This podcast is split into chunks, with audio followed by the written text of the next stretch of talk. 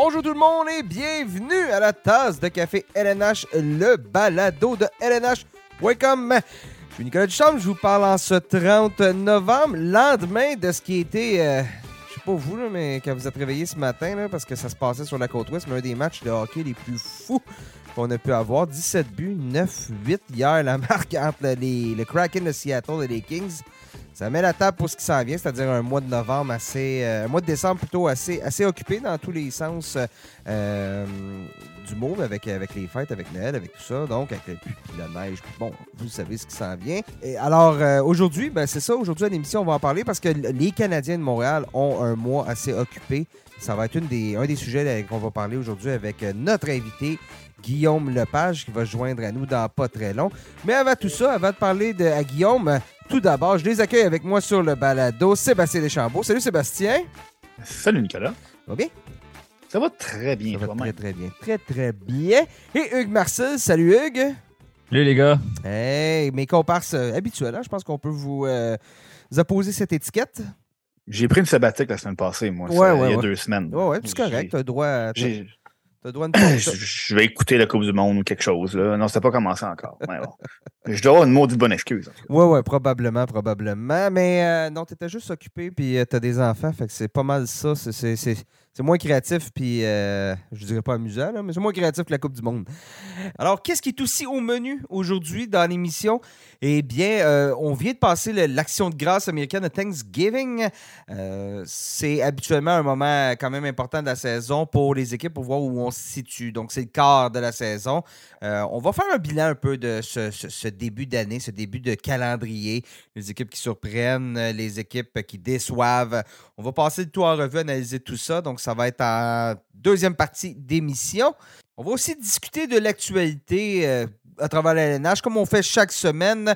Quand même quelques nouvelles importantes qui sont tombées en ce, mercredi. Donc, euh, on va parler de tout ça. Mais avant de commencer, si vous nous écoutez sur le site web de lnh.com, ben, un, merci, hein, c'est très apprécié. Mais de deux, si vous vous déplacez ou peu importe, on est disponible sur toutes les plateformes euh, d'écoute de, de- Apple, Google, Spotify, Deezer, TuneIn, Amazon, iHeartRadio et autres. Ils sont, nombreux à nous diffuser. Et euh, ben, justement, donc si vous êtes en déplacement ou euh, si vous voulez vous assurer de ne rien manquer, ben, abonnez-vous à la tasse de café LNH sur euh, votre, euh, votre plateforme de diffusion habituelle, celle que vous préférez. Faites une recherche, la tasse de café LNH, vous allez nous trouver.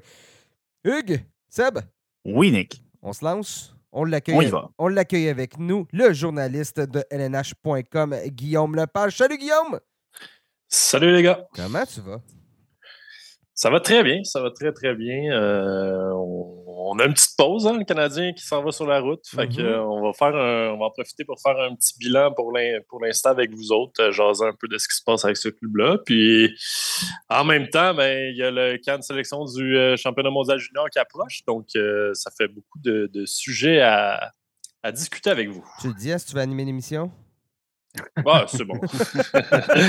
je, vais, te- je vais te laisser, euh, je vais te laisser cette, euh, cette job-là. Alors, euh, alors euh, comme vous avez vu, Guillaume a déroulé son menu assez, assez solidement de ce euh, qu'il va nous parler aujourd'hui.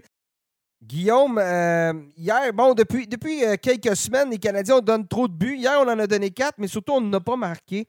C'est c'est typique un peu de la façon dont jouent les Canadiens. Peut-être qu'on travaille pas bien ou je ne sais pas, mais es-tu capable de nous expliquer ce qui se passe défensivement et devant le filet présentement chez le CH?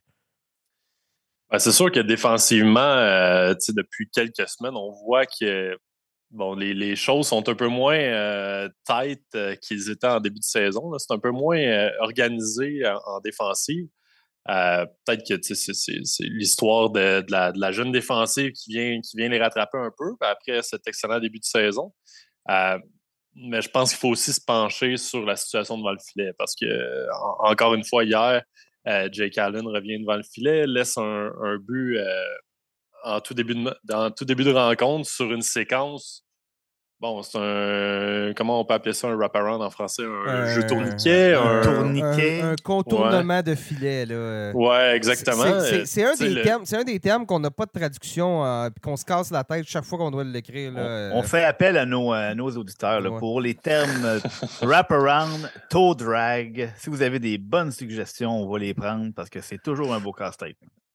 Mais cela dit, sur ce tourniquet, euh, je vais, je vais l'utiliser comme ça. Euh, en fait, le, le tour du but. Ouais. euh, on dirait que, que Jake Allen a tout simplement, je sais pas s'il a abandonné sur la séquence, mais c'est en tout cas, c'est pas la technique idéale pour, pour arrêter ce, ce- ce type de, de but-là. On parle de, pour ceux qui se connaissent un peu plus en technique de, de gardien, on, dit le, le reverse VH dans une situation comme ça. C'est assez, c'est la base pour un gardien, alors que lui, c'est simplement comme étendu tout son long en espérant que, que sa pad allait faire le travail.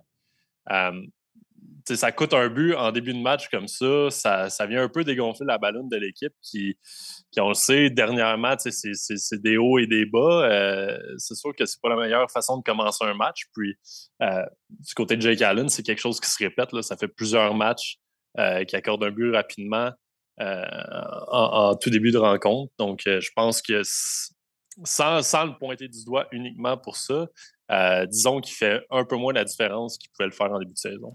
Euh, et on le voit peut-être encore plus avec quand on compare ses performances avec Samuel Montambeau, qui, somme toute, offre du bon hockey là, depuis le, le début de la saison. Oui, exactement. Puis, tu sais, j'en parlais, euh, on, on a fait une chronique avec Jocelyn Thibault sur, sur ce sujet-là la semaine dernière. Est-ce qu'il est temps peut-être de penser à donner plus de départ à Samuel Montembeau? Est-ce que Jake Allen mérite toujours le titre de numéro un euh, sans, sans se poser de questions, en fait? Est-ce qu'on le renvoie dans le filet automatiquement parce que c'est son poste? Je pense que euh, on le sait, c'est pas, une, pas une saison où le Canadien euh, aspire à une place en série, quoique certains joueurs y croient en ce moment. Euh, mais je pense que dans le contexte, tu y vas avec le gardien qui te donne la meilleure chance de gagner. Puis en ce moment, c'est Samuel Montembeau. Euh, puis ça ne veut pas dire que dans deux semaines, ce ne sera pas Jake Allen. C'est bien correct comme ça. C'est un peu le propos de Jocelyn Thibault. Il disait pourquoi ne pas confier le filet à un duo? On, y va avec le gardien qui est, en, qui est en, au sommet de son art. Puis quand, quand il va connaître un petit passage à vide, ben, on y va avec l'autre. Puis c'est un système d'alternance comme ça. N'y a pas de mal à ça dans une situation où c'est la première saison, ben, en fait la deuxième, si on exclut, euh, euh, si on in- inclut l'an dernier, où Price a été blessé la, majorité de l'année, mais c'est la, vraiment la première saison où le Canadien n'a pas de numéro un clair. Je pense qu'on peut en profiter pour faire un petit système d'alternance. En ce moment, je pense que Samuel Montembeau euh, mérite, mérite plus de départ. De toute façon, ça fonctionne très bien pour plusieurs équipes. présentement, dans, dans la LNH, un système d'alternance. On voit ça dans, plusieurs formations.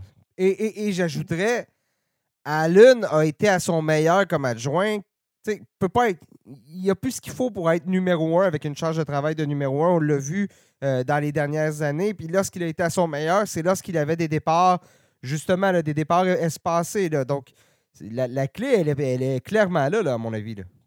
Mais les, Ben oui, puis ça, les- gardiens- oh, vas-y, euh, Gu- Guillaume. Ben, j'allais juste dire que c'est en ce moment, c'est ses pires, euh, ce sont ses pires statistiques en, en- en carrière. Donc, ça illustre très bien que il n'y a peut-être pas ce qu'il faut pour, euh, pour, pour être dans le filet soir après soir comme ça. Mais les gardiens de la Ligue nationale, dans le hockey d'aujourd'hui, c'est tellement une position taxante que Mhm. les, les gardiens là, qui gardent des buts pendant 60 matchs, je sais plus, là, il y en a vraiment plus beaucoup. Donc, dès qu'on tombe à, à une situation à 50, 32 ou 45, euh, on parle déjà d'un système d'alternance. Comme Nick l'a dit, c'est- presque toutes les équipes qui, tombent dans ce genre de, pattern-là. Puis, on parle d'un gardien comme Jakob Maxstrom l'année dernière, qui, était peut-être euh, avec Andrei Vasilevski, les gardiens qui, étaient les plus occupés, les plus sollicités. Puis déjà cette année, bon, ben déjà, on voit que les statistiques sont, sont pas au rendez-vous. Donc, euh, c'est ce serait quoi le mal, comme dirait Guillaume, d'y aller avec un, un Samuel Montembeau qui offre un meilleur rendement? Je pense qu'il n'y a aucun euh, downside en bon français. On demande aux auditeurs de dire de nous traduire downside. Côté plaît. négatif. Côté négatif. C'est pas. C'était pas le mot le plus compliqué, celui-là, Seb. Euh, Non, je suis allé sur le fly. Ouais, c'est ça. Bon, sur le volant. Mais. euh, Sur la mouche. sur la Ouais, mouche. Euh, on en a parlé, j'en ai parlé un peu plus tôt, mais euh, on, justement, on vient de passer la- la- l'action de grâce américaine. Guillaume, tu, fais quoi comme bilan de ce premier segment de saison des Canadiens? Ben, je pense que c'est un bilan qui est très positif. Euh, on, a affiché du côté du Canadien, on a affiché nos couleurs euh, sur la reconstruction pour la première fois depuis, euh, depuis des décennies.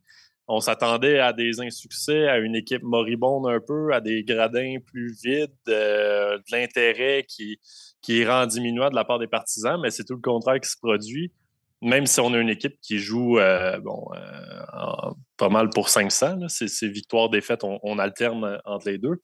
Euh, l'affaire, c'est qu'on donne un, excellent spectacle lors de la majorité des matchs qu'on dispute. Donc, de ce côté-là, c'est très bénéfique pour le partisan et pour l'équipe aussi de d'évoluer dans un environnement gagnant. si je fais la, la comparaison, on a vanté pendant plusieurs années la reconstruction des sénateurs, puis on disait, bon, regardez, là, les jeunes évoluent, puis euh, ils vont. Ils vont euh, L'équipe va acquérir, va, faire l'acquisition de, gros joueurs, puis à partir de ce moment-là, ils vont se mettre à gagner. Mais cette année, on voit que c'est pas nécessairement le cas. Est-ce que c'est une histoire de culture? Je ne sais pas, je ne suis pas dans le vestiaire, mais tu sais. Il y a une histoire de match d'un point, d'un but de différence, aux autres. Là, le, les, sénateurs, les sénateurs pourraient avoir un, meilleur portrait. Là. Ils ont pas été, en bon français, ils n'ont pas été chanceux jusqu'à présent. Mm-hmm. Mais moi, je vois aucun euh, aspect négatif euh, d'effectuer une reconstruction dans un contexte relativement gagnant puis encourageant avec, avec les jeunes qui, euh, qui progressent, puis des, vedettes en devenir comme Caulfield et Suzuki. je pense que pour ce premier quart de saison, c'est un bilan qui est très positif du côté du Canadien moi, je vais, je vais quand même. Je à fait d'accord avec Guillaume. Je vais juste tempérer un peu la. la on a parlé, on attend. On a parlé beaucoup, tu as parlé de séries éliminatoires là, quand, quand on arrive à l'action grâce américaine, les Canadiens sont en pleine course. Euh, juste mettre un petit bémol sur la, la, euh, la difficulté du calendrier des Canadiens jusqu'à maintenant. On s'est très peu frotté aux grandes puissances. Mm-hmm, C'est une mm-hmm. très bonne chose dans le sens où ça peut permettre aux, euh, on a, ça permet aux, aux, jeunes joueurs de se, de, se faire les dents, si on veut, de s'adapter à, à, leur nouveau rôle, leur nouvelle responsabilité. Mais là, euh, exemple, on regarde juste leur mois, de, mois de novembre. Il y a huit équipes qui ne font pas les séries. On parle des Blue Jackets, des, des, Blackhawks, des Flyers, des Sharks. Donc, c'est des équipes qui, qui ne sont pas dans le passé des séries. On a quand même réussi à maintenir un dossier de 500, mais quand on va se, frotter beaucoup plus régulièrement au Maple Leaf, aux Bruins, au Lightning, euh, aux Hurricanes, des équipes qu'on n'a pas vues cette année, je pense qu'on a vu Toronto une seule fois euh, en tout début de saison, on, va peut-être prendre la mesure que, cette équipe-là a encore des croûtes à manger. Donc, euh, ceux qui se mettent à rêver plus de séries éliminatoires qu'à loterie de repêchage, il euh, faut pas attendre peut-être un petit peu là, avant de voir, parce que je pense que le, la position des Canadiens au classement est, vraiment très surprenante et très agréablement surprenante, mais il faut peut-être euh, tempérer les attentes après ce premier quart de saison qui a été un petit peu facile côté calendrier. Ouais, puis c'est peut-être c'est, peut-être une bonne chose quand même justement d'avoir eu des adversaires plus prenables en, ce début de saison-là parce que les jeunes, justement, avaient de l'expérience à prendre, puis ça leur permet de, d'évoluer sans trop se faire euh, traverser. J'ai pas d'autre mot qui, qui me vient en tête, mais. je pense qu'on est en train un peu de voir aussi les limites de ce que Cole Caulfield et Nick Suzuki peuvent accomplir à deux. Euh, moi, je suis tout à fait, d'accord avec toi, Guillaume. Je veux dire, on peut pas considérer ça comme étant autre chose qu'un qu'un succès. Je veux dire, euh, ça fonctionne bien, l'équipe est divertissante, sont, sont le fun à regarder. Cole Caulfield et Nick Suzuki sont en train de se développer comme, comme, deux, euh, comme deux super vedettes. Donc, de ce côté-là, ça va bien. Mais euh, moi aussi, je suis un peu d'accord avec Seth dans le sens où on commence à voir un petit peu les limites de, ce, que, de ce que ce duo-là peut apporter en étant seul. Moi, je trouve que ce qui manque aux Canadiens, c'est c'est peut-être deux derniers trios capables de contribuer offensivement. Je veux dire, on, c'est le propre des équipes en reconstruction. Là. Toutes les équipes en reconstruction n'ont pas de profondeur offensive, c'est tout à fait normal. Mais c'est rare que depuis le début de la saison, on voit. Euh, je ne suis pas capable de me souvenir d'un match où c'est le troisième trio qui, qui, qui, qui, qui mène la charge, à la victoire. C'est toujours Nick Suzuki et Cole Caulfield. Donc, on est en train de voir présentement un peu les, les limites de, de, ce duo-là. C'est pour ça que je suis plus ou moins, euh, je suis plus ou moins euh, optimiste en, termes de participation aux, séries éliminatoires, de fiches gagnantes pour, pour la suite de la saison. Cela dit, euh, c'est le propre des équipes en reconstruction et je veux dire, Caulfield, Suzuki, même on, on voit des bonnes choses. C'est sûr que c'est intéressant pour, pour, la suite des choses. Oui, messieurs, justement, je vous amène sur le prochain mois, mois de décembre des Canadiens. Ça va être assez occupé, merci. On joue 15 matchs, dont 11 sur la route. 4 matchs sur 6, on s'en va dans l'ouest, euh, donc dans l'ouest euh, du continent. C'est jamais simple hein, dans l'ouest du continent, peu, importe le type d'adversaire qu'on affronte. On va être 21 jours de suite sans aucun match au Centre Bell, puis on a 10 adversaires qui jouent pour 500 ou plus. Donc, euh, que ce soit pour une participation en série ou que ce soit pour la loterie Connor Bedard, c'est en décembre que ça passe sous sa casse pour les Canadiens. Non, c'est ça. Puis si j'avais un vieux 2 à mettre, euh, moi, je, le mettrais du côté de, sa case parce que euh, c'est les, puissances. Puis, tu sais, des, matchs à l'étranger comme ça, à répétition, tu sais, c'est une jeune équipe. On dit c'est une adaptation sur la patinoire, mais aussi à l'extérieur. Tu sais, c'est c'est dans les premières fois qu'ils vont avoir des longs voyages comme ça sur, euh, sur la route. Est-ce que si on se retrouve dans une série de défaites à l'étranger, comment est-ce que ces jeunes-là vont répondre? Est-ce qu'ils vont être capables de, rebondir? souvent, jusqu'à maintenant, on, a vu que les matchs au Centre Bell, en général, ben, il y, a un petit, euh, un petit regain d'énergie avec la, foule qui se met de la partie et tout ça. Est-ce qu'en étant constamment à l'étranger, ça, moi, j'ai hâte de voir comment ils vont réagir. Euh, je ne dis pas qu'ils vont réagir négativement, mais je pense que la, commande va être un petit peu trop lourde pour, euh, pour cette équipe-là au mois de décembre.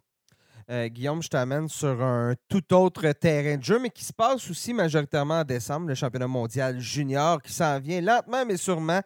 Parle-nous un peu, bon, les, joueurs qui vont être invités au camp, ça s'en vient dans les, dans les prochains jours. c'est une année qui est quand même spéciale parce que d'habitude, on va toujours si tu as participé au championnat mondial une année, tu vas y être l'année d'après. Mais là, euh, avec ce qui s'est passé l'été dernier, il y avait plusieurs joueurs de la LNH qui, euh, bon, qui, appartiennent à des équipes de la LNH qui n'ont pas participé au championnat parce que c'était en été, les cas d'entraînement s'en venaient, tout ça. Il y a certains de ces joueurs-là qui pourraient être prêtés à Équipe Canada ou, qui sont encore même euh, sont encore dans le junior de toute façon pour certains. donc là, il y a des joueurs qui étaient là l'été passé dont le poste pourrait être en danger ça ressemble à quoi un peu le portrait dans, la, GMQ des joueurs qui pourraient recevoir un, appel positif? Ah, tu, parles des joueurs de, deuxième année, les Joshua Roy, Nathan Gaucher, Riley Kidney, ce sont des joueurs qui ont participé à la conquête cet été. Euh, c'est certain que le contexte est différent cette fois-là parce que, comme tu le dis, cet été, c'était vraiment exceptionnel. On, on, a eu des joueurs qui étaient là qui auraient peut-être pas été là en temps normal si, tous les joueurs avaient été disponibles.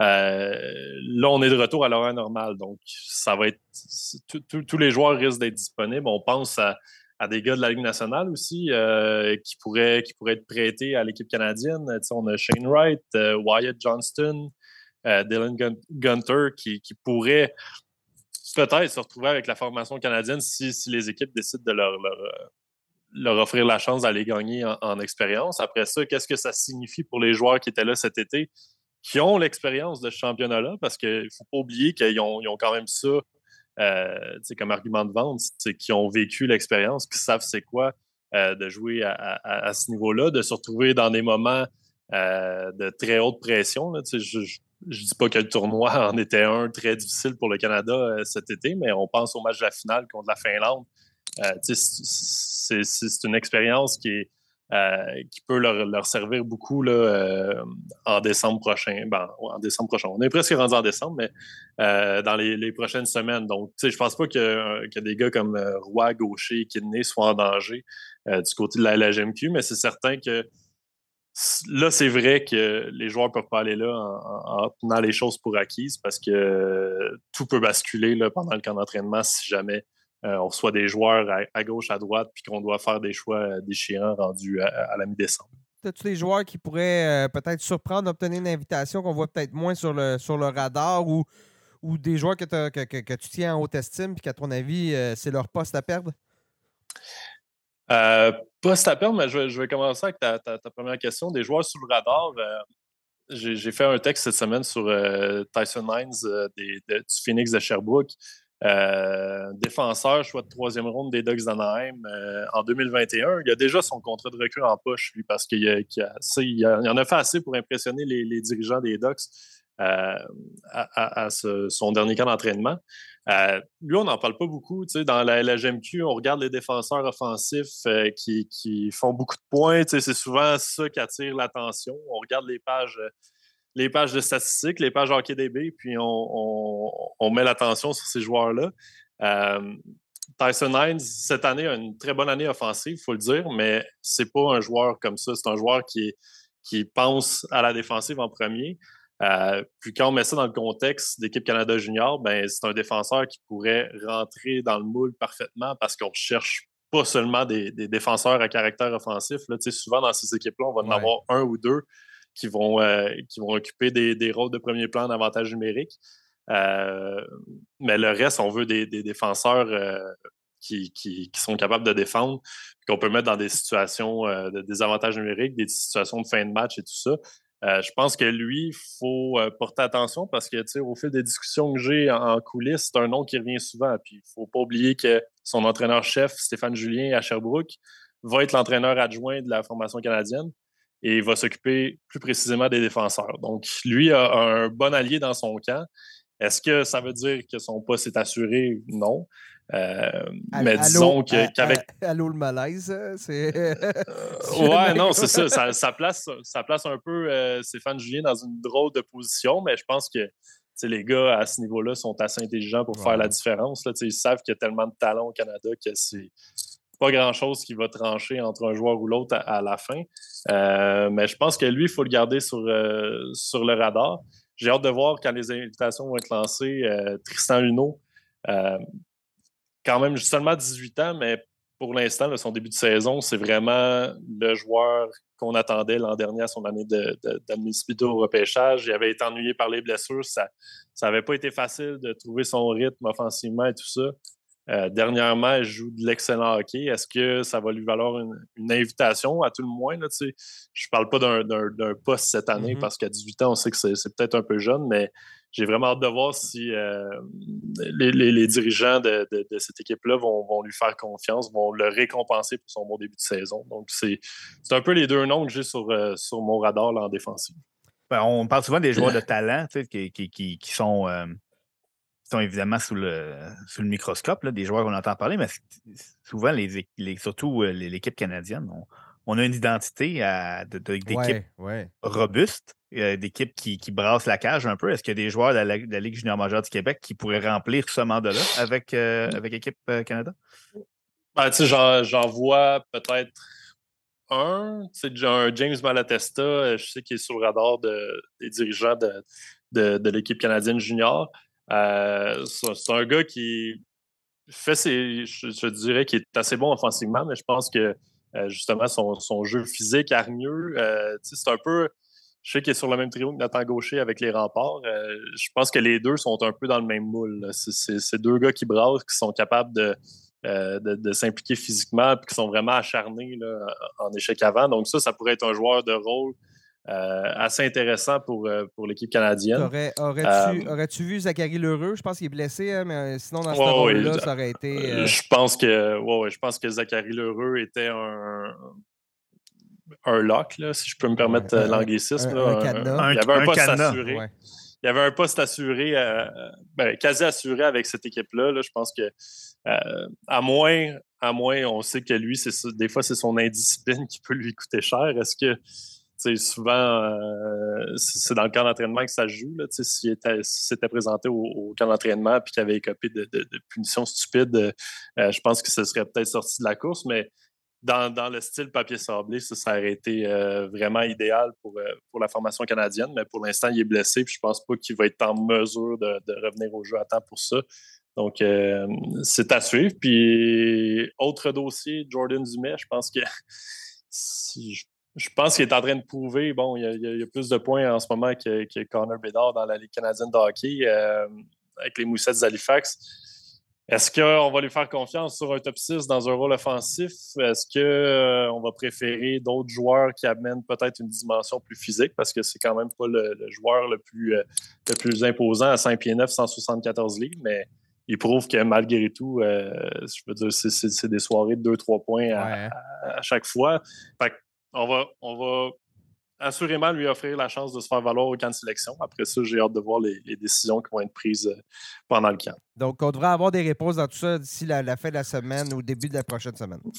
Oui, dans, les prochains jours, on devrait avoir les, invités. Puis après ça, le camp de sélection va être du 9 au 12 décembre. Puis après ça, on va avoir euh, l'équipe. Euh, l'équipe va être fin prête à amorcer sa préparation pour le tournoi qui s'amorce le 26. Guillaume, un gros merci de t'être joint avec à nous en ce mercredi. Ça fait plaisir. À la prochaine. On vient de faire le bilan de, bon, du début de saison des Canadiens avec, euh, avec Guillaume. On va faire euh, bon, aussi le bilan euh, d'un peu partout, de ce quart de saison, premier quart de saison dans la Ligue nationale de hockey. Juste avant de faire ça, juste avant de poursuivre, on va parler un petit peu de l'actualité à travers la Ligue nationale de hockey parce que quelques, quelques nouvelles quand même assez importantes en ce, ce 30 novembre. La plus, la plus importante et majeure, je vais utiliser le terme majeur, les Penguins de Pittsburgh ont annoncé que Christopher Le avait été victime d'un accident euh, vasculaire cérébral. Grosse nouvelle. Euh, ouf, ça, donne un coup ce matin euh, de, voir ça. Le temps, c'est pas son premier accident. C'était déjà arrivé en 2013-2014. avait raté deux mois d'action, mais quand même, ça, ça, donne un coup hein, quand même de voir ça ce matin. Oui, tout à fait. Écoute, on n'a pas, pas le choix pour commencer d'envoyer nos ben pensées à, sa, famille, à lui-même.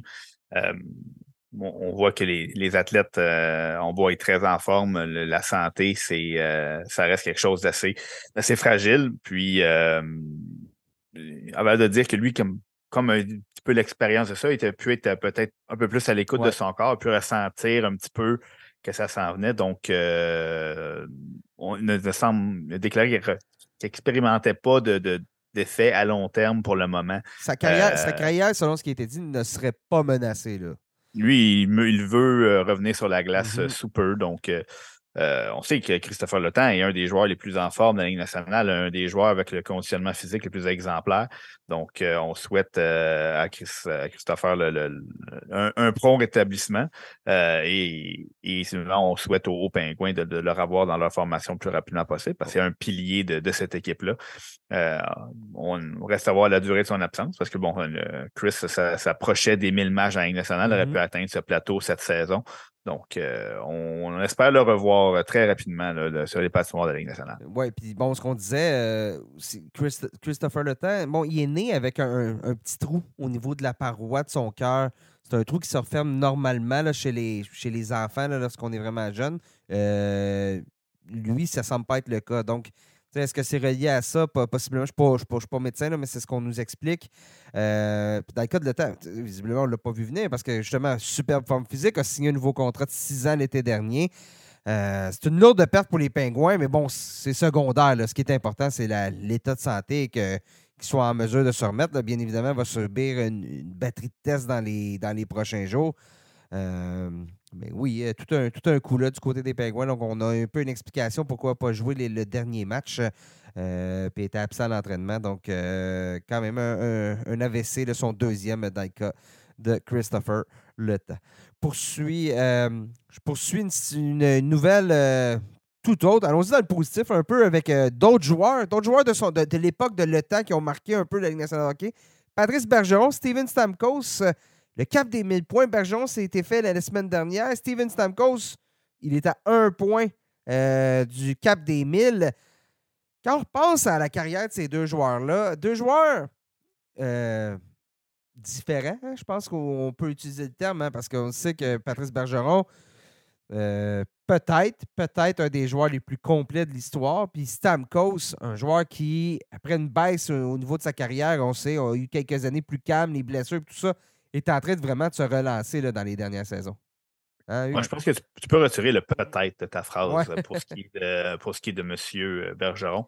Écoute, des, carrières de 1000 points à la base, il n'y en a pas beaucoup.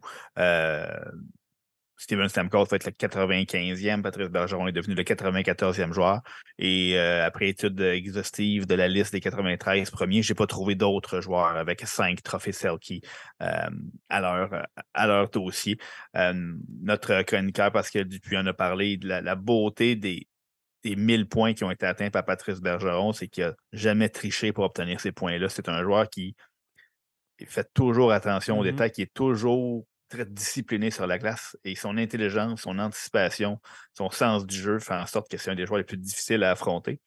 Et que s'il avait voulu, avec la qualité des joueurs avec qui il a joué au, au fil de sa carrière, il aurait peut-être pu en accumuler 1200, 1300, 1400 points s'il avait décidé de jouer pour les points. Mais lui a décidé de jouer d'une façon euh, qui a permis de participer à la finale de la Coupe à deux reprises, de remporter une fois, de gagner cinq fois le trophée Selkie. Donc, euh, euh, c'est vraiment pas un, un, un reach en bon français de, de dire que, le, que, que, que Patrice est un des joueurs les plus complets dans les nationales. Euh, c'est pas le plus complet.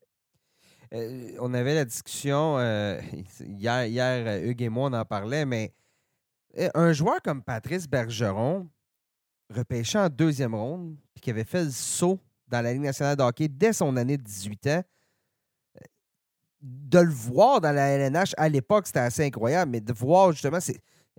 C'est-tu un des meilleurs deuxième choix de deuxième ronde de tous les temps? Bon, là, on ferait Ouais. faire la, la- la- la nomenclature, mais je ne sais pas si Hugues a un nom qui lui arrive. Ben, je- non, pas particulièrement. là, je veux dire. Ben, gars, je vais vous faire une euh, liste. Je vous fais une liste. Là. Meilleur point par match parmi tous les joueurs qui ont été repêchés en deuxième ronde dans l'histoire. Premier, en ce moment, Nikita Kucherov des du Lightning de Tampa Bay. C'est une assez bonne récolte. On a Brian Trottier qui est dans la course. Jason Robertson, troisième présentement. Jason Robertson. On va rester calme. T'es encore jeune, Robertson. On va pas le mettre dans le, dans, dans le mix là, mais, euh, là-dedans. Mais d'autres grands joueurs repêchés en deuxième ronde. Bobby Clark, Zygmunt Palffy, entre autres. On a Joe Dyke, John Leclerc. On a un Shea Weber aussi qui était repêché la même année que, que Patrice Bergeron. Ouais, là, c'est ça. Tu vas juste par les points puis la production. et- Ah, il y en a et- Chris Chelios. Ben, tu sais, je pense qu'il va, il va, il va être- Oui, au chapitre des points, il y a, Ouais, ouais, il y a c'est mieux, mais je pense que quand on parle de Patrice Bergeron, il faut, faut, faut prendre plus que ça. Tu sais, Seb, il l'a bien dit, tu as dit 5 trophées Selkie, si je ne me trompe pas. C'est le seul qui a amassé 1000 Mhm. points et, et- et gagné le trophée Selkie 5 fois. Euh, tu sais, je veux dire, ça, ça- ça démontre son, son, son travail dans, dans tous les aspects du jeu. Il, est- il est reconnu pour ça. Euh, on parle d'un des on parle probablement du joueur le plus complet de l'histoire de la Ligue nationale de hockey. J'ai- pas peur de le dire. Donc, Ouais. pour, pour son apport, tant défensivement qu'offensivement, on parle d'un leader euh, incroyable. Je dire, c'est pas pour rien que les Bruins de Boston ont une culture gagnante, qu'on qu'on vante les Bruins de Boston pour leur culture. On l'a vu cette saison. Qu'on est Euh, toujours prêt à les enterrer puis qu'ils sont On est jamais toujours prêt à les enterrer puis ils gagnent. On l'a vu cette saison avec euh, une panoplie de blessés au début. Ils ont, ils ont toujours de la difficulté à perdre. Je veux dire, je pense que Patrice Bergeron y est pour, euh, pour quelque chose. Donc, tout ça mis ensemble, euh, honnêtement, si je bâtis mon équipe demain matin, euh, je- oui, je prends peut-être euh, je prends peut-être Bergeron avant, avant Kucherov, même si Mhm. Kucherov a, a- a plus de, de- de points par match. Ah ouais. Ah c'est c'est tout ça qu'il faut tenir compte. c'est intéressant. J'ai la liste par match joué. Le Chris Chelios est premier. Larry, il y a dans le mix de Dale Hunter, Larry Robinson, Brian Trottier, Joe Dyke, comme je, le- je me nommais un peu plus haut. Donc, euh, Bobby Clark, quelques-uns de Mais assurément, c'est phénoménal de voir qu'un joueur qui. Tu sais, la progression, l'intelligence de ce joueur-là, on s'entend que lors du repêchage de. C'était 2003, hein, lui, si je ne me trompe pas. C'est-tu dans la fameuse QV 2003, Un petit 2004, oui. non, 2005, 2000, j'ai un blanc. Non, non, 2003. Le- 2003. le- Un, autre, un autre de la QV 2003. Euh, donc, euh, on a souvent parlé de ce, repêchage-là de 2003 qui est incroyable, la première ronde qui est incroyable.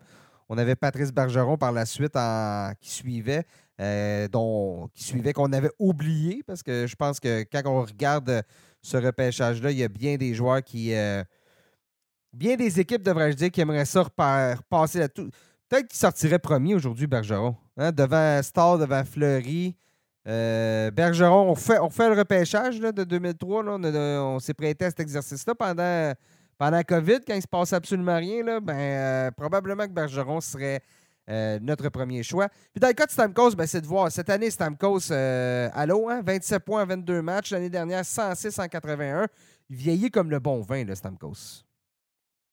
Oui, tout à fait. Stamkos qui sais, entamé sa carrière euh, sur les, les- les chapeaux de roue là, des saisons de. 95 Après sa points. saison recrue 95, 91, 97, puis ensuite 57 en 48. Puis C'est comme un peu par la suite que les blessures sont venues, euh, sont venus un peu gâcher, gâcher la situation, gâcher sa carrière parce qu'on en parlait hors d'onde tantôt, puis Seb avait un bon point. Je pense que sans les blessures, on tu sais, là, il y, a, quoi? Il y a 32 ans présentement, Steven Stamkos, sans les blessures, je pense qu'il aurait probablement atteint le plateau des, des, des, 1000 points avant la trentaine. Puis là, il était à 999 à, à, 32 ans. Mais on a. tu sais, je veux, je veux pas dire que. J'ai presque le goût de dire qu'il était rendu sous-estimé à la fin, Steven Stamkos, parce qu'il y avait eu tellement de blessures. Puis et, on voyait comme plus nécessairement la, production qu'on avait vue en début de carrière, mais là, on, voit vraiment comme en deuxième moitié de carrière, un Steven Stamkos, on reconnaît euh, ce joueur-là qui, en début de carrière, était, je veux dire, tout simplement extraordinaire. tu l'as dit, 106 points la saison dernière. Euh, va s'approcher euh, du plateau des, 100 points encore cette année s'il ne le franchit pas, s'il reste en santé. Donc, tout à fait, c'est assez, assez, remarquable ce qu'il est en train d'accomplir au début de la trentaine. Il a, il a manqué l'équivalent de presque deux saisons complètes, là, 154 matchs de saison régulière, euh, un parcours complet de séries éliminatoires ou presque, là, moins 2 minutes 47 à peu près qu'il a joué euh, en finale euh, de la Coupe Stanley. Donc, c'est beaucoup de matchs et, c'était des blessures quand même sérieuses. Là, de, quand il y a un caillot sanguin, c'est sûr que c'est un peu inquiétant c'est des, des ménisques déchirés, des fractures du tibia. Donc, c'est pas des petites blessures là, qui, donc on, revient après euh, une ou deux semaines. Euh, donc, c'est. Oui, vas-y. Oui, puis j'allais dire, et comme tu parlais pour Bergeron, la culture d'équipe. C'est pas. Stamkos, c'est pas un joueur incroyable dans une équipe moyenne. C'est un joueur incroyable dans une équipe qui n'a jamais. Qui a gagné deux Coupes Stanley, qui a failli en gagner une troisième, puis qui ne perd pas souvent. Puis que lorsqu'on sort un joueur de l'équipe qui est échangé, il y en a un autre qui prend la place. Quand il y a un blessé, il y en a un autre qui prend la place.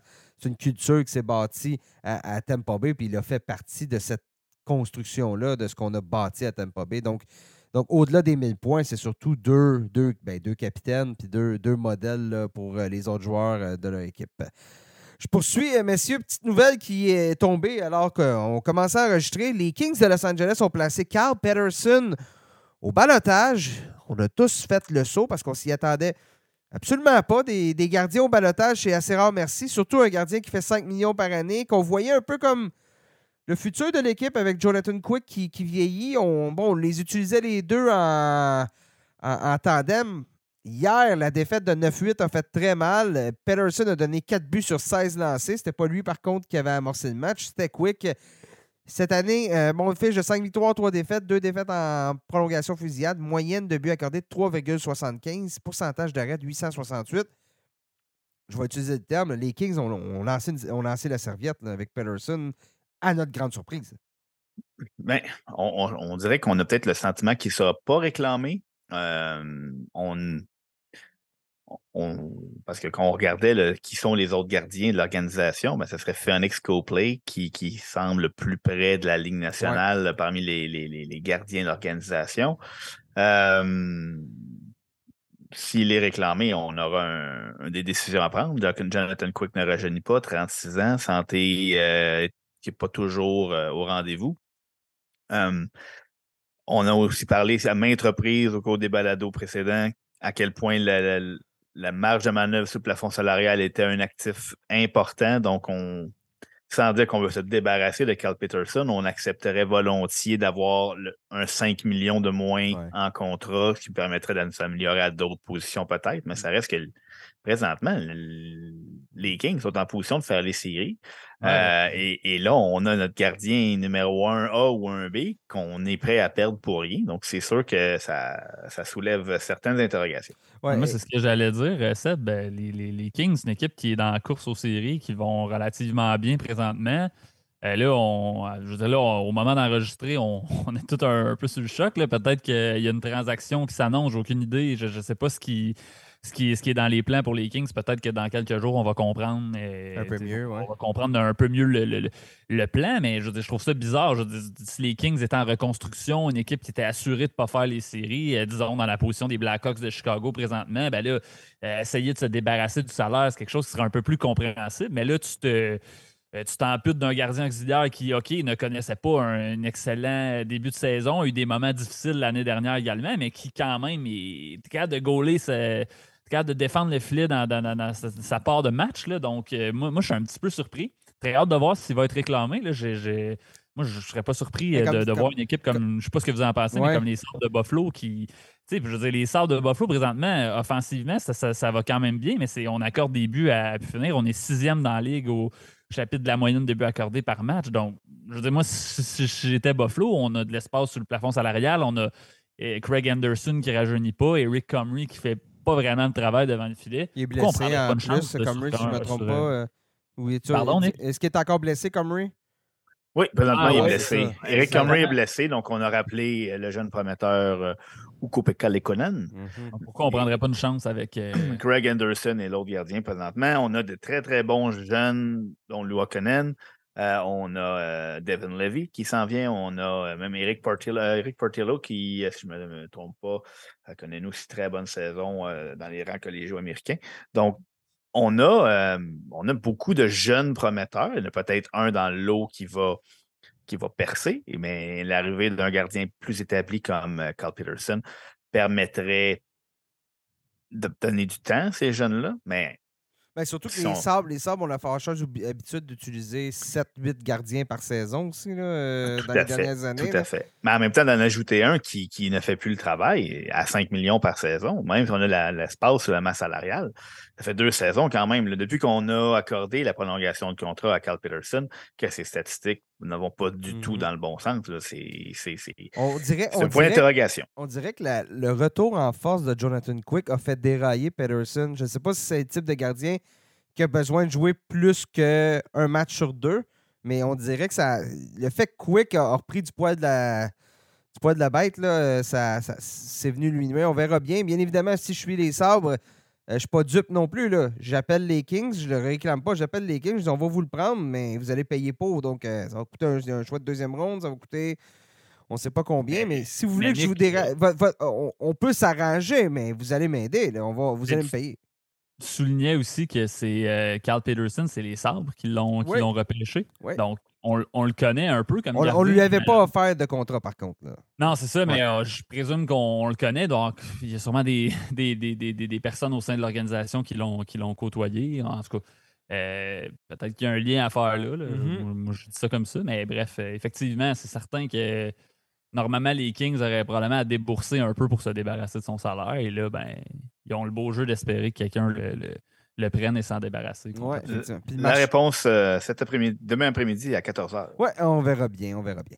Euh, ou, la réponse est déjà donnée si vous avez euh, si vous écoutez le, balado vendredi. C'est une possibilité aussi, tout dépend quand vous écoutez. Hugues, parle-moi donc un peu de Jacob Cheshron, parce que depuis le début, ben, depuis l'année dernière, là, bon, la, la, saga Cheshron, c'est-à-dire, bon, a demandé aux Coyotes d'être échangés. Les Coyotes ont dit c'est beau, on va essayer de t'échanger, mais on n'a pas l'intention de t'échanger à rabais. Donc, euh, force-toi. Bon, Sheshwan était blessé, a raté le début de la saison.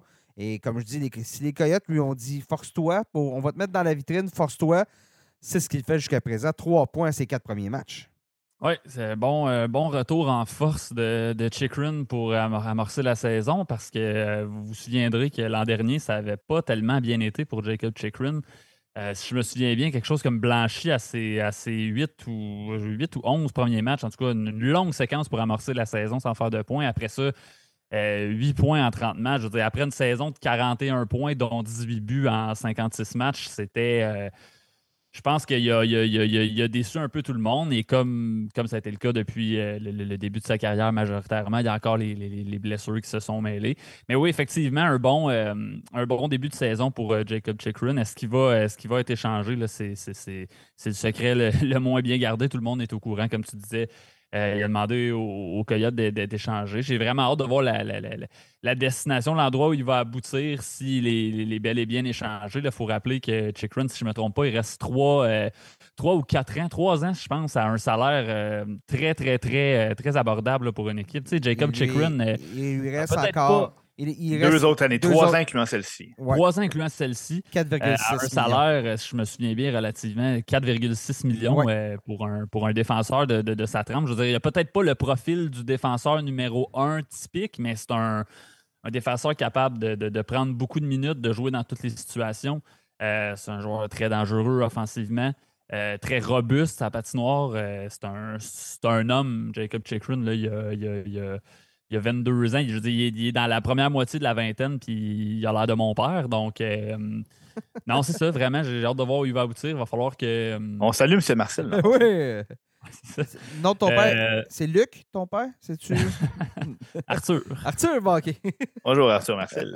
Donc, euh, voilà, non, c'est ça. J'ai vraiment hâte de voir euh, que- où est-ce qu'il va aboutir, qu'est-ce qui, qu'est-ce qui va advenir de son dossier, parce que euh, avec, un, avec un salaire comme ça, c'est un joueur qui peut, euh, qui peut aider une équipe euh, et sans, sans- sans- lui nuire très longtemps sur, le plafond salarial. La seule chose, c'est que euh, si les Coyotes demandent un, prix très élevé pour l'obtenir, c'est peut-être un peu moins tentant parce qu'il va devenir joueur autonome au, au- bout de ce contrat-là, donc va être maître de sa destinée. Donc, est-ce que est-ce qu'on vide la ferme pour, euh, pour aller chercher Jacob Chikrin, puis dans deux ans, on se retrouve avec plus grand-chose au bout? Ben là, c'est le calcul que certaines équipes vont devoir, euh, vont devoir faire. Certaines Le rumeurs- prix, le prix semble très élevé aussi. Oui, oui, Ouais, il est très élevé. on- mais certaines, vrai, j'ai dit est-ce qu'on vide la ferme pour, euh, Cer- Jacob Chikrin? Que- certaines rumeurs parlaient que les Kings pourraient être intéressés. Ces mêmes Kings qui viennent de céder Peterson sur le balotage. Ces mêmes Kings qui ont une- un bon, bon bassin d'espoir. Je ne sais pas. Peut-être qu'au moment où vous allez écouter le balado, vous allez faire Wow, Nicolas était vraiment là, à côté de la traque. Ou peut-être que j'aimais. Mais bon, c'est des rumeurs. J'avance rien. Je ne dis pas que c'est ça qui va arriver. Mais ça pourrait être une destination intéressante pour, euh, pour Chick Run. là. Euh, On a entendu les Kings, on a entendu les sénateurs d'Ottawa pendant, pendant Ouais. la saison morte, on a entendu les Highlanders de New York. mm. Il n'y a, pas- il y a pas Euh, vraiment d'équipe qui ne prendrait pas Jacob Chikrin, je pense. Non, c'est de, trouver, Ça, c'est de le- trouver la façon de, la- de- C'est de- ça. de l'intégrer. là. Donc, c'est c'est- c'est c'est ça. trouver les- les- les- quelle équipe va être prête à, à payer le prix. C'est ça, exactement. Puis c'est c'est un peu comme avec Eric Carson. hein. Les Sharks ont été clairs que Carson était, était, était disponible, était dans la fenêtre. Euh, première équipe qui lève la main, on est preneur. Mais euh, entre les deux, je veux dire, si, te- si présentement tu magasines pour un défenseur qui peut être un défenseur numéro un, qui peut mener ton jeu de puissance, Chick Run est un. le contrat, le contrat de- d'Eric Carson le rend complètement inéchangeable présentement. C'est ça la réalité. le ver- C'est très difficile de changer un, un- un défenseur de son âge qui est encore surtout et surtout sous contrat pendant trois autres années après celle-ci. Ouais, on parle d'un on parle d'un échange. Quatre autres années. Des autres, quatre autres quatre années. autres Quatre- années. Quatre autres années, oui. Euh, On parle d'un échange qui serait extrêmement difficile à, à ficeler. là. Je veux dire, ça, ça- ça prendrait pour beaucoup d'équipes une grosse, grosse gymnastique de, de plafond salarial. Les, les capologistes euh, On- vont se faire aller là, je vous le promets. Ah, là. ça va être le burn-out. Ça va être le burn-out pour les Ben, c'est parce qu'on est loin du joueur de location où l'équipe va accepter de, de prendre une portion du contrat pendant la- une saison ou peut-être deux à la limite. Mais pendant quatre ans, retenir. Puis là, c'est pas modulable. On ne peut pas dire cette saison, Non. j'en prends Non, non, 50, l'autre à 30. C'est le même pourcentage du salaire pendant toutes les saisons. Donc, Et- de et- retenir un pourcentage de Ah, puis- 11,5 millions, c'est énorme. c'est d'une part le, le- le- le salaire qui, qui va être une gymnastique, mais de l'autre, c'est qu'est-ce que les Sharks vont avoir, qu'est-ce que les Sharks pourraient avoir en retour de, de Eric Carlson? Euh, comme, il va bien, là, c'est un- un- une bonne séquence de 20 matchs, euh, mais je suis pas prête à y donner le bon Dieu sans confession. Mhm. Je suis pas dire, je suis pas prête à dire qu'il- qu'il- qu'il- que, la, que, que la, la- la- la ré- la résurrection est arrivée. Si j'étais une équipe, euh, c'est, oui, c'est certain que présentement, il peut, il peut t'aider, il peut contribuer offensivement, peut, peut jouer beaucoup de minutes, mais avec le contrat, la durée du contrat, tu sais, est-ce que tu es prête à donner quelque chose de, de, de, de- de gros pour Carlson? Mais pas, pas besoin d'aller regarder bien loin pour trouver un comparatif. Le, le- le simple retour qu'on a eu contre Brent Burns. Mm. Ben, c'est En- exactement en ce que je disais retenant à- 2,7 Ouais. millions par saison pendant trois ans. Euh, Et on a eu euh, C'est- presque l'équivalent presque l'équivalent des considérations futures. là. Donc, euh, c'est, c'est, c'est- faut pas se leurrer. Donc, oui, euh, Mike Greer va dire qu'il est euh, qu'il va prêter l'oreille, Mm. Mais il va prêter l'oreille. Euh, Peut-être qu'il va, il va tendre l'oreille longtemps pour, sans, sans entendre quoi que ce soit parce que d'avoir un, un- C'est vraiment, ce serait plus une- dans l'optique de se libérer de libérer de l'espace sur la masse salariale, mais des équipes qui ont 11,5 millions, il n'y en a pas. là, Non, puis e- effectivement, puis tu regardes, tu parlais de Brent Burns. Brent Burns est quand même beaucoup plus âgé que Carson. Le contrat de Carson va se terminer. Il va avoir l'âge de Burns présentement, là, environ. Mais, Mais il n'y avait pas ralenti Burns. Il avait pas vraiment T'as ralenti. rela- t'as raison, t'as raison. Mais bon, Carson, ça reste, là, présentement, c'est incroyable. On verra si ça va, ça va se poursuivre.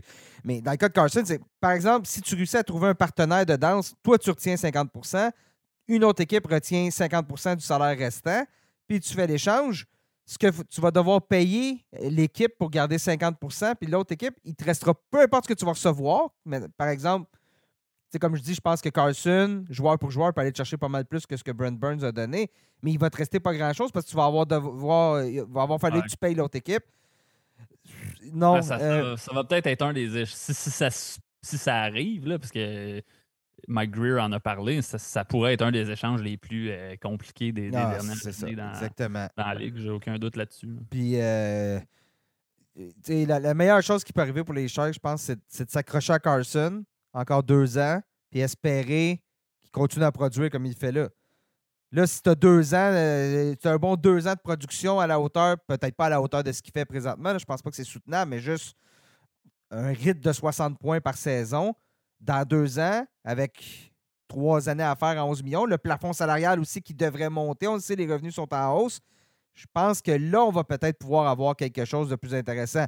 Si Carson se blesse puis revient à son rythme de production des autres années, c'est bien plate les Sharks, là, mais euh, on va signer le chèque pendant encore longtemps parce que je vois mal comment on va réussir à. On, à aura, on aura beaucoup de palados pour en discuter. Oh oui, c'est ça, exactement. Euh, pas, pas de doute.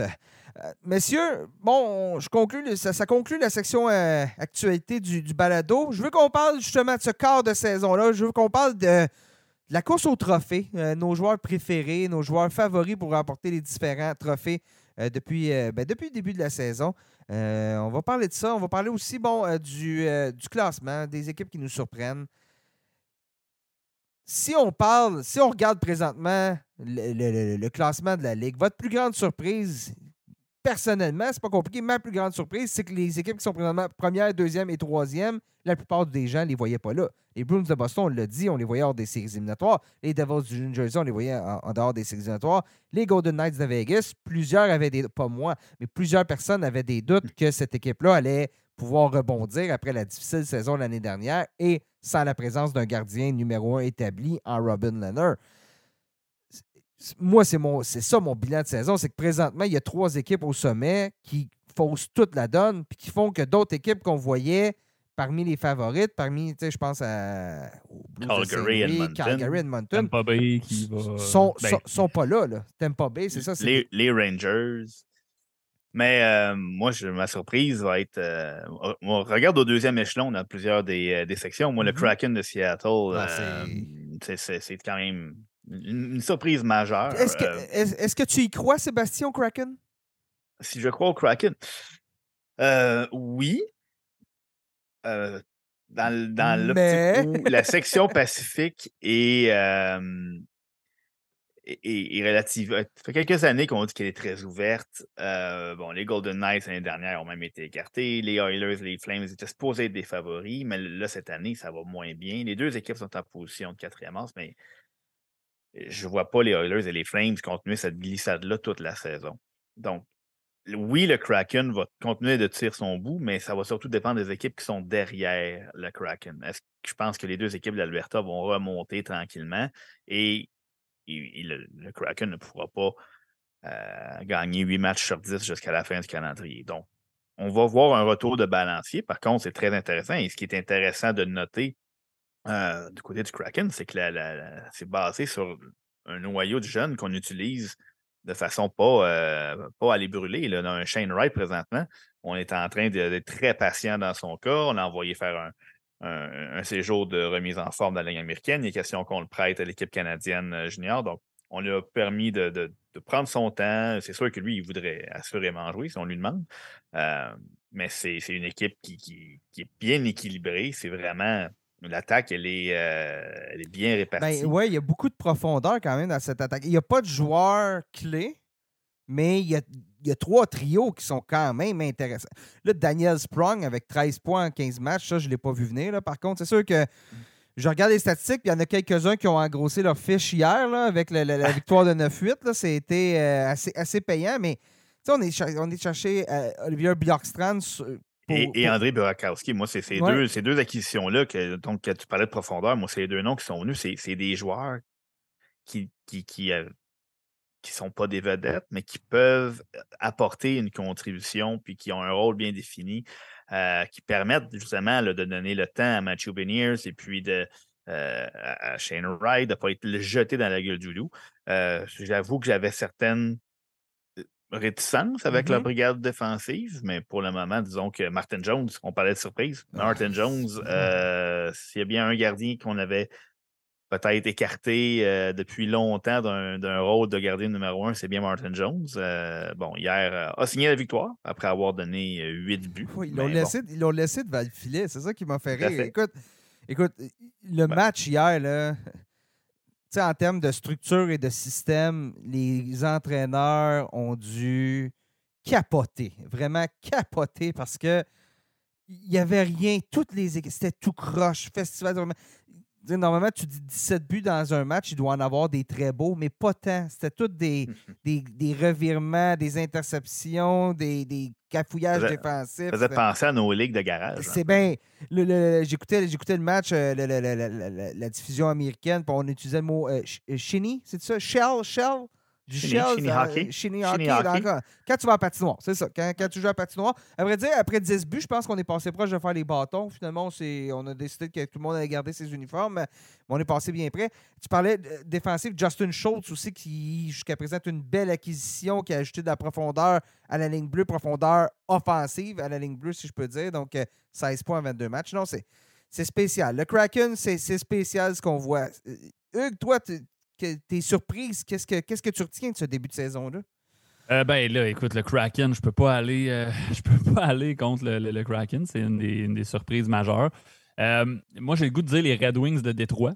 dans, mes, dans mes surprises, je, honnêtement, je m'attendais à ce que les sénateurs d'Ottawa soient meilleurs que les Red Wings de Détroit. Et présentement, ben, c'est, le contraire. Ben, la, la, la, la, ballonne a un petit peu dégonflé à Ottawa pendant ce temps-là, les Red Wings qui, gagnent des, matchs là, avant de se faire battre hier. Euh, euh, pas hier, pardon, mais euh, mardi, je pense que c'est mardi qui jouait contre.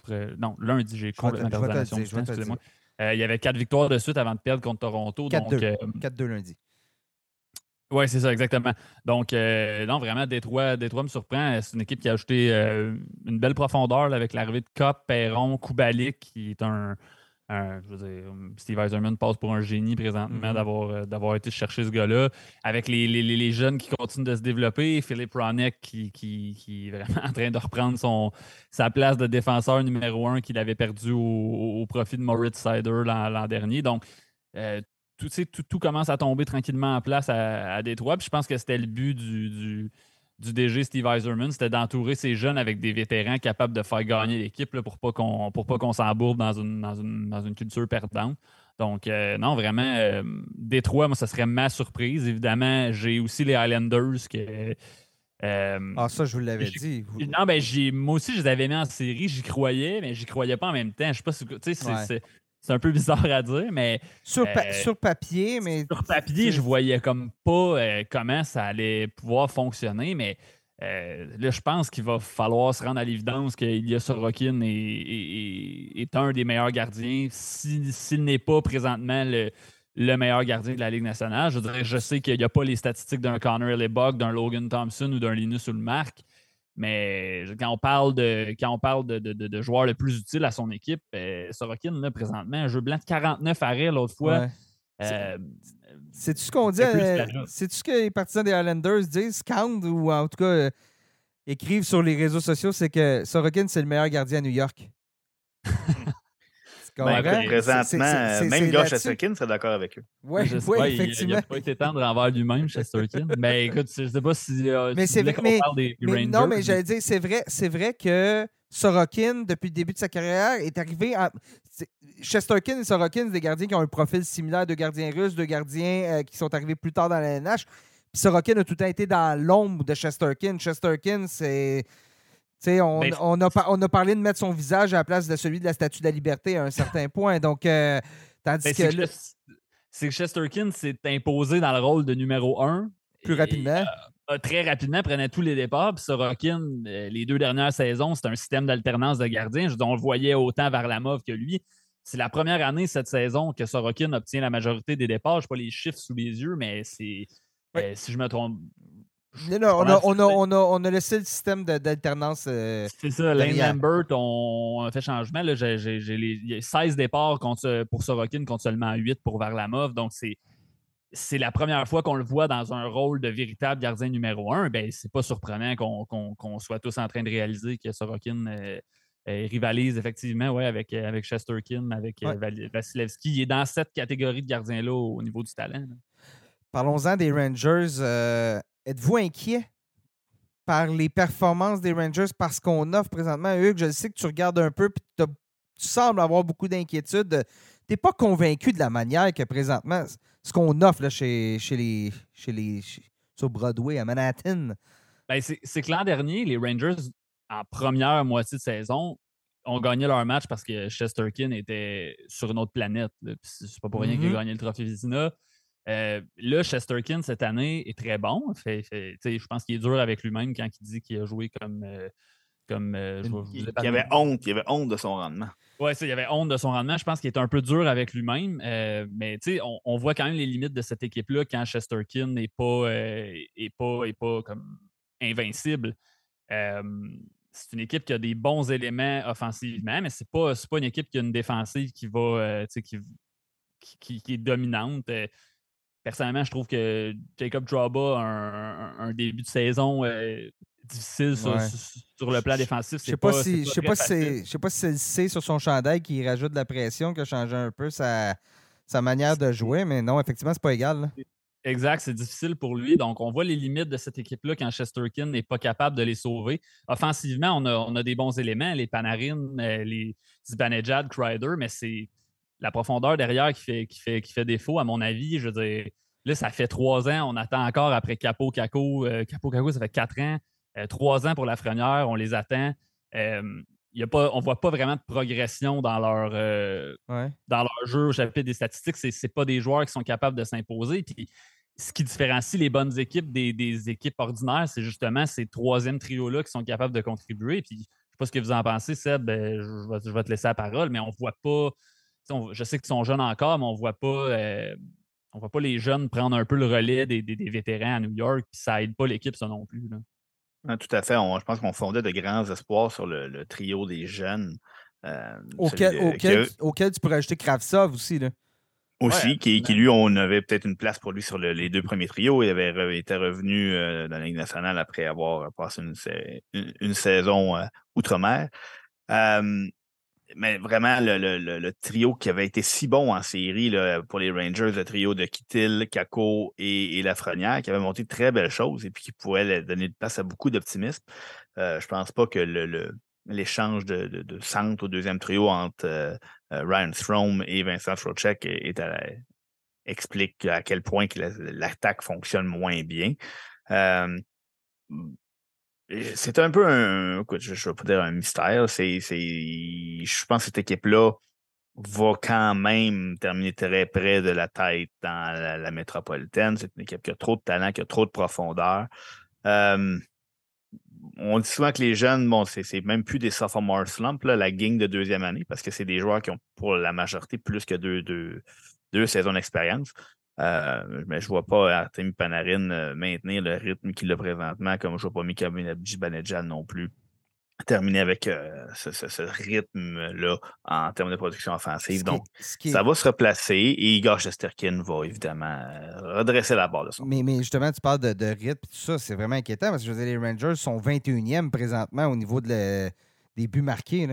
Donc, tu, tu, disais, Hugues, faut, faut, faut que l'attaque vienne, faut que les, trios de profondeur commencent à livrer la marchandise, parce que. Euh, ben, moi, moi je, trouve que oui. Je veux dire, tu sais, euh, Capo, Caco, 8 points en 23 matchs. Là, je, comprends qu'il est jeune. Euh, Lafrenière, 10 points en 23 matchs. Je comprends qu'il est jeune lui aussi. Mais tu sais, on s'entend, les gars, c'est pas suffisant. Là. On parle de, de, de, choix de, premier au total pour Lafrenière, deuxième au total pour Capo, Caco. C'est ça tire un peu, ça tire un peu cette, équipe-là vers le bas. Et, Et, c'est vraiment les, quatre jeunes qu'on a nommés, c'est quatre choix de première ronde. Je m'inquiète un peu pour le développement des joueurs à New York. Là.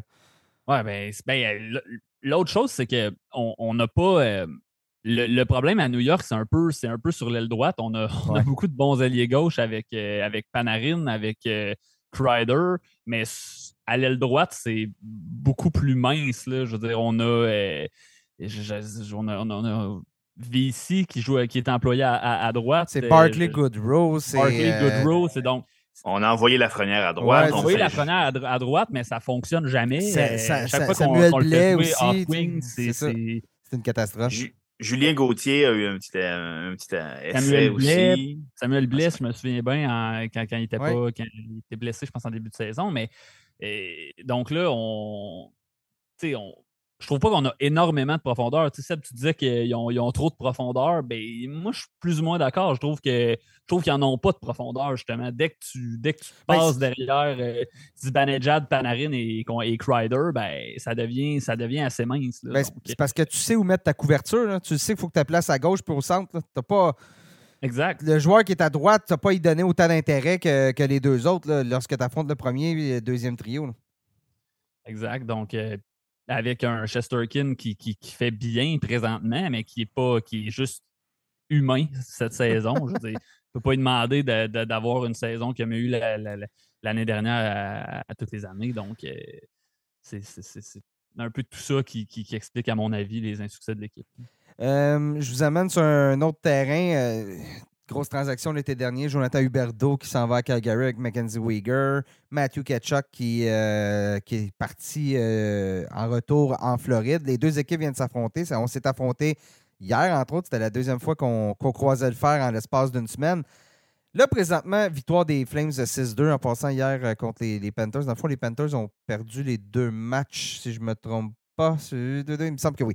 Mais bon, peu importe. Présentement, si euh, les séries commençaient aujourd'hui, euh, les deux équipes seraient, euh, seraient, hors des séries éliminatoires. Présentement, Floride. Oh, Flames, non, excuse-moi. Les, Flames, sont, les Flames, ouais, les Flames sont, sont tout juste, le quatrième as. C'est pas là qu'on les voyait. Je vais, je vais résumer ça comme ça. C'est pas du tout là qu'on les voyait. Et les Panthers sont, sont quatrième dans la course au quatrième as dans l'Est. Dans Est-ce que vous voyez d'ici la fin de la saison, c'est une ou les deux équipes rebondir drastiquement? S'il y a une des deux équipes qui va rebondir, je pense que c'est les Flames de Calgary. Euh, je pense quand même que les deux équipes vont faire les séries éliminatoires. Ça risque d'être un peu plus laborieux de côté de la Floride, parce qu'il y a quand même certaines formations qu'on attendait moins, peut-être dans l'Est, et qui sont clairement pas des feux de paille. Euh, les, Devils de New Jersey qui, qui, qui étaient que moi je voyais pas nécessairement en série, et les Blues de Boston, que moi je pensais que c'était le début d'une nouvelle ère. Donc, c'est deux équipes qui sont là euh, et que moi je disais que les, que les Panthers allaient quand même se faufiler. Mais là, on, on peut plus se faufiler quand ces deux équipes-là occupent les deux premiers rangs de leur, de leur section respective.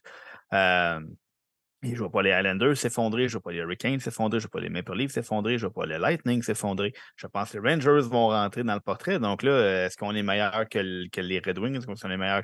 Probablement. Est-ce qu'on est meilleur que les Penguins? C'est pas sûr. Donc, euh, dans toutes les équipes que j'ai nommées, il y en a une qui va devoir céder sa place. Puis euh, les Panthers euh, bah, sont, sont, disons, on a on a un Alexander Barkov qui, est, malade, manqué quelques matchs. Euh, un petit peu de, difficulté à mettre tout ça ensemble. La perte de Uyghur, je pense qu'il faut vraiment. Là, on a vu en plus quand, quand René Blad a été, a été blessé pendant quelques semaines, d'avoir Gustave Forsling comme défenseur numéro un, c'est pas optimal quand on a tous nos, œufs dans le même panier, là, puis qu'on clairement on est dans un, un cycle où on veut remporter, on veut aspirer aux grands honneurs. Euh, et c'est pas la faute à Matthew Kachuk, parce que Matthew Kachuk joue de l'excellent ah hockey depuis son arrivée euh, en Floride. Euh, donc, pour ces raisons-là, la Floride, j'ai un peu plus de doutes. Les partisans des Canadiens de Montréal sont très heureux parce que ils détiennent, les, Canadiens détiennent le premier choix non protégé des Panthers de Floride. Donc, ce n'est pas les partisans montréalais qui vont, qui vont s'attrister du sort des Panthers si jamais ils devaient rater les séries. Pour ce qui est des Flames, ben, euh, si Jacob Markstrom peut redevenir le Jacob Markstrom qu'on connaît, euh, déjà, cette, euh, cette équipe-là va, va rebondir de façon naturelle avec le style de Daryl Sutter et tout ça. ça devrait être. ça devrait être une équipe qui, qui, qui va se battre plus pour le titre de sa section que pour une place en série. Moi, ce qui m'inquiète aussi chez les Panthers, bon, c'est la, tenue de Sergei Bobrovski là, qui euh, commence à être difficile d'arrêter des rondelles.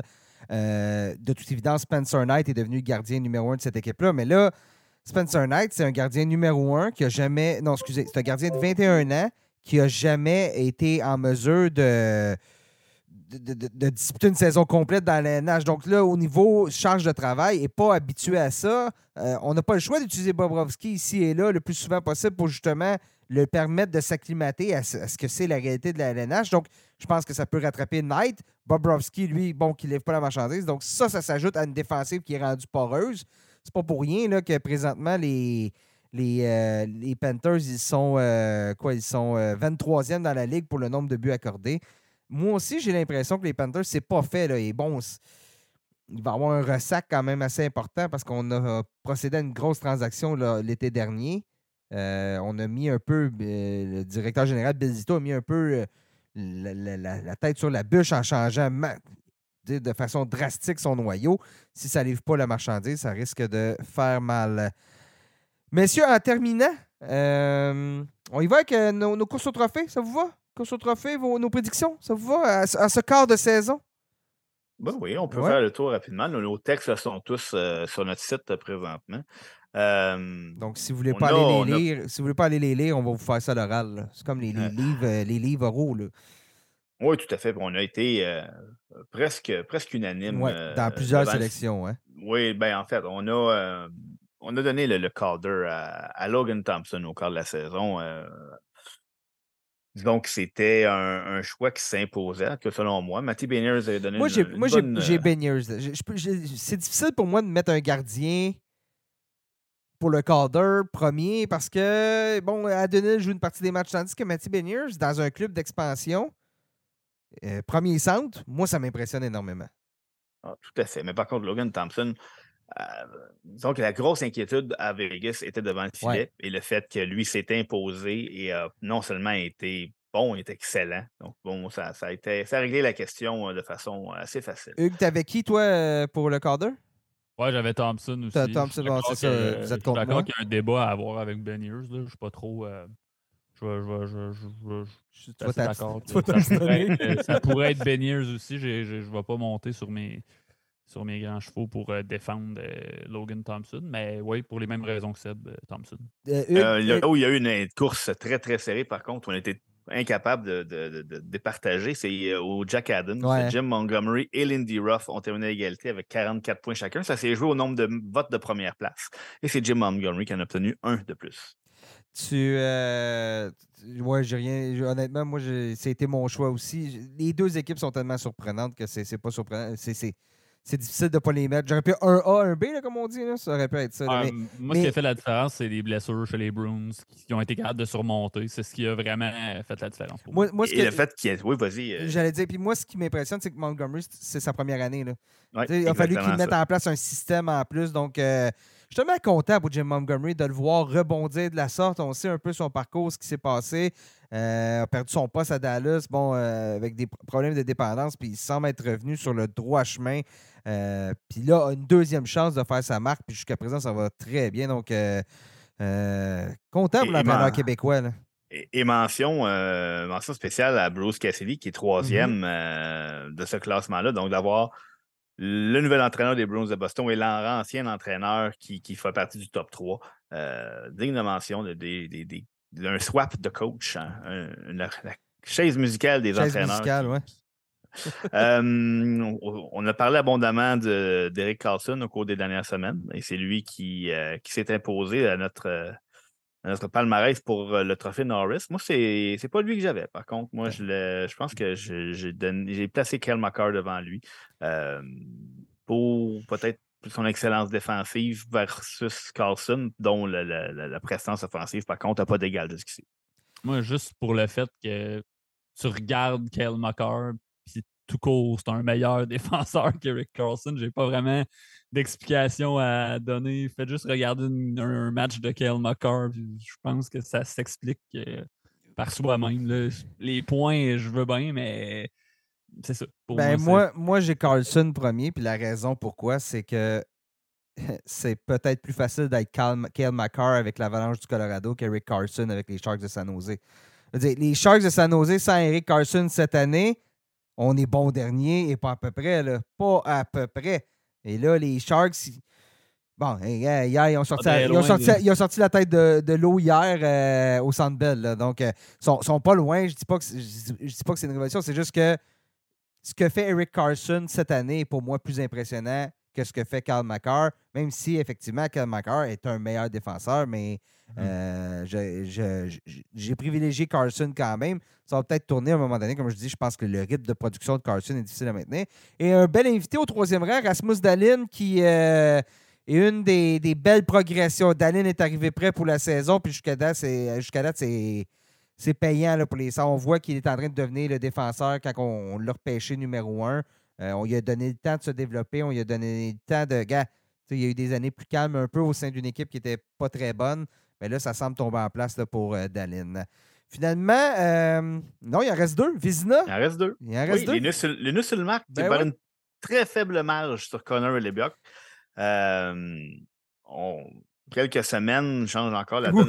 Oui, j'ai donné mon vote à Linus marque, mais Connor et Lebiok, présentement, joue, Ouais. joue comme un gardien possédé. là. C'est un mur de briques présentement. Euh, euh, ouais, mais c'est spécial. Le Buck, non, il sait pas. Il... il semblait que ça allait un peu moins bien là, récemment, là, le Buck. Ben, Bon, les. Jets en général. Non, il a signé un blanchissage. Qu'est-ce que je dis là? Il a signé un jeu blanc hier. Valence hier, je dirais que Trois- Trois, trois victoires de suite. Excusez-moi, c'est euh, c'est Jake Ottinger qui est lui est troisième. C'est pour lui que ça va moins bien. Depuis qu'il est revenu de sa blessure, j'avais une note moins bien, mais c'était pas pour le même. Euh, ouais, Ottinger, là, depuis son retour euh, de, de blessure, ça va beaucoup moins bien. À vrai dire, si, j'avais, si on avait voté pour ce trophée, on a, on a voté quoi, il y a deux semaines, Sébastien? Environ. environ. On a voté il y a deux semaines. Ce que deux semaines peut faire comme différence, il y a Sorokin, à mon avis, serait beaucoup plus. a terminé cinquième, serait probablement troisième, peut-être même deuxième. Euh, puis Ottinger, bon, ben, les- bon, ça va se replacer, c'est un excellent gardien, mais oui, on dirait que le, le- le temps qu'il a manqué, ça lui a, euh, ça lui a nuit un peu, un peu beaucoup. Et finalement, Trophée Hart, on dit Quelle ça surprise. on, on On, dit ça on cœur. a-tu vraiment besoin de le parler? Ou... ben, Ouais. Connor McDavid, euh, Connor McDavid qui a eu le- le- la faveur de nos panélistes euh, devant David Pasternak et Jason Robertson, deux joueurs qui, euh, qui remplissent le filet à volonté depuis euh, quand même le début de la saison. Non, ouais, ouais, non, il n'y a pas de. Il a pas de question là-dessus. Puis McDavid, chaque soir, c'est vraiment, on dirait. Je suis toujours prêt, il va avoir un but. L'autre soir, là, lorsqu'on est remonté, les, les, euh, les Oilers ont effacé un déficit contre. euh, C'était contre un blanc. Les Rangers. Les Rangers, justement, les fameux Rangers. Donc, euh, qui, qui a fait la passe sur euh, le but égalisateur avec 4 secondes à faire? Connor McDavid. Qui a fait la passe? à- Ah, Celui-là, c'était contre les Panthers, par contre. Les Ah, excuse-moi. Ouais. Hein? Non, Il y, a- il y a eu deux matchs euh, de suite là, où les Oilers sont, sont venus de. Bon, OK. euh, contre les, ouais, contre les Pan- oui, c'était contre euh, Spencer Knight, si je ne me trompe pas. Donc, euh, ouais, exactement. Donc, on a, on a égalé. c'est Evan Bouchard qui a marqué. J'avais pas l'équipe, mais je peux te dire qui a marqué, à quel moment, 4,4 secondes. de la mémoire, des fois. Mais donc, justement, qui a fait la passe sur le bégalisateur McDavid? Qui s'est joué à un 2 contre 1 et a permis de, à Leon Draisaitl de marquer en prolongation? Connor McDavid. Qui est de tout tous les jeux spectaculaires. Il n'y a pas un moment où tu ne peux pas le regarder sur la glace. Donc, euh, commencer tout de suite à graver, à moins d'une blessure, commencer à graver son nom sur, sur sur le trophée Hart, là, euh, Connor McDavid, c'est réglé. C'est de loin le meilleur joueur de la LNH. Messieurs, merci d'avoir été là sur le balado aujourd'hui. Merci un- à toi, Nick. C'est ainsi, Merci, qu'on- Nick. c'est ainsi qu'on conclut ça. Euh, notre prochain balado dans deux semaines, ça devrait être, si tout va bien, si, le feu prend pas, spécial poolers. On va être environ au tiers de la saison. Donc, euh, pour euh, les gens qui ont des poules de hockey, on va euh, y aller peut-être de prédictions, analyses, recommandations pour la suite de la saison, des joueurs à échanger, des joueurs à garder, des joueurs à aller choisir. Donc, ça va être dans notre prochain balado. Donc, abonnez-vous, suivez-nous pour être sûr de ne rien manquer de- de ce qui s'en vient pour le balado. Merci encore, les gars. Merci à Guillaume et Lepage qui était là en début euh, d'émission. Et chers Il auditeurs. fait des merci. Ouais, il fait dire merci. et chers auditeurs, merci d'avoir été à l'écoute et on se reparle très bientôt.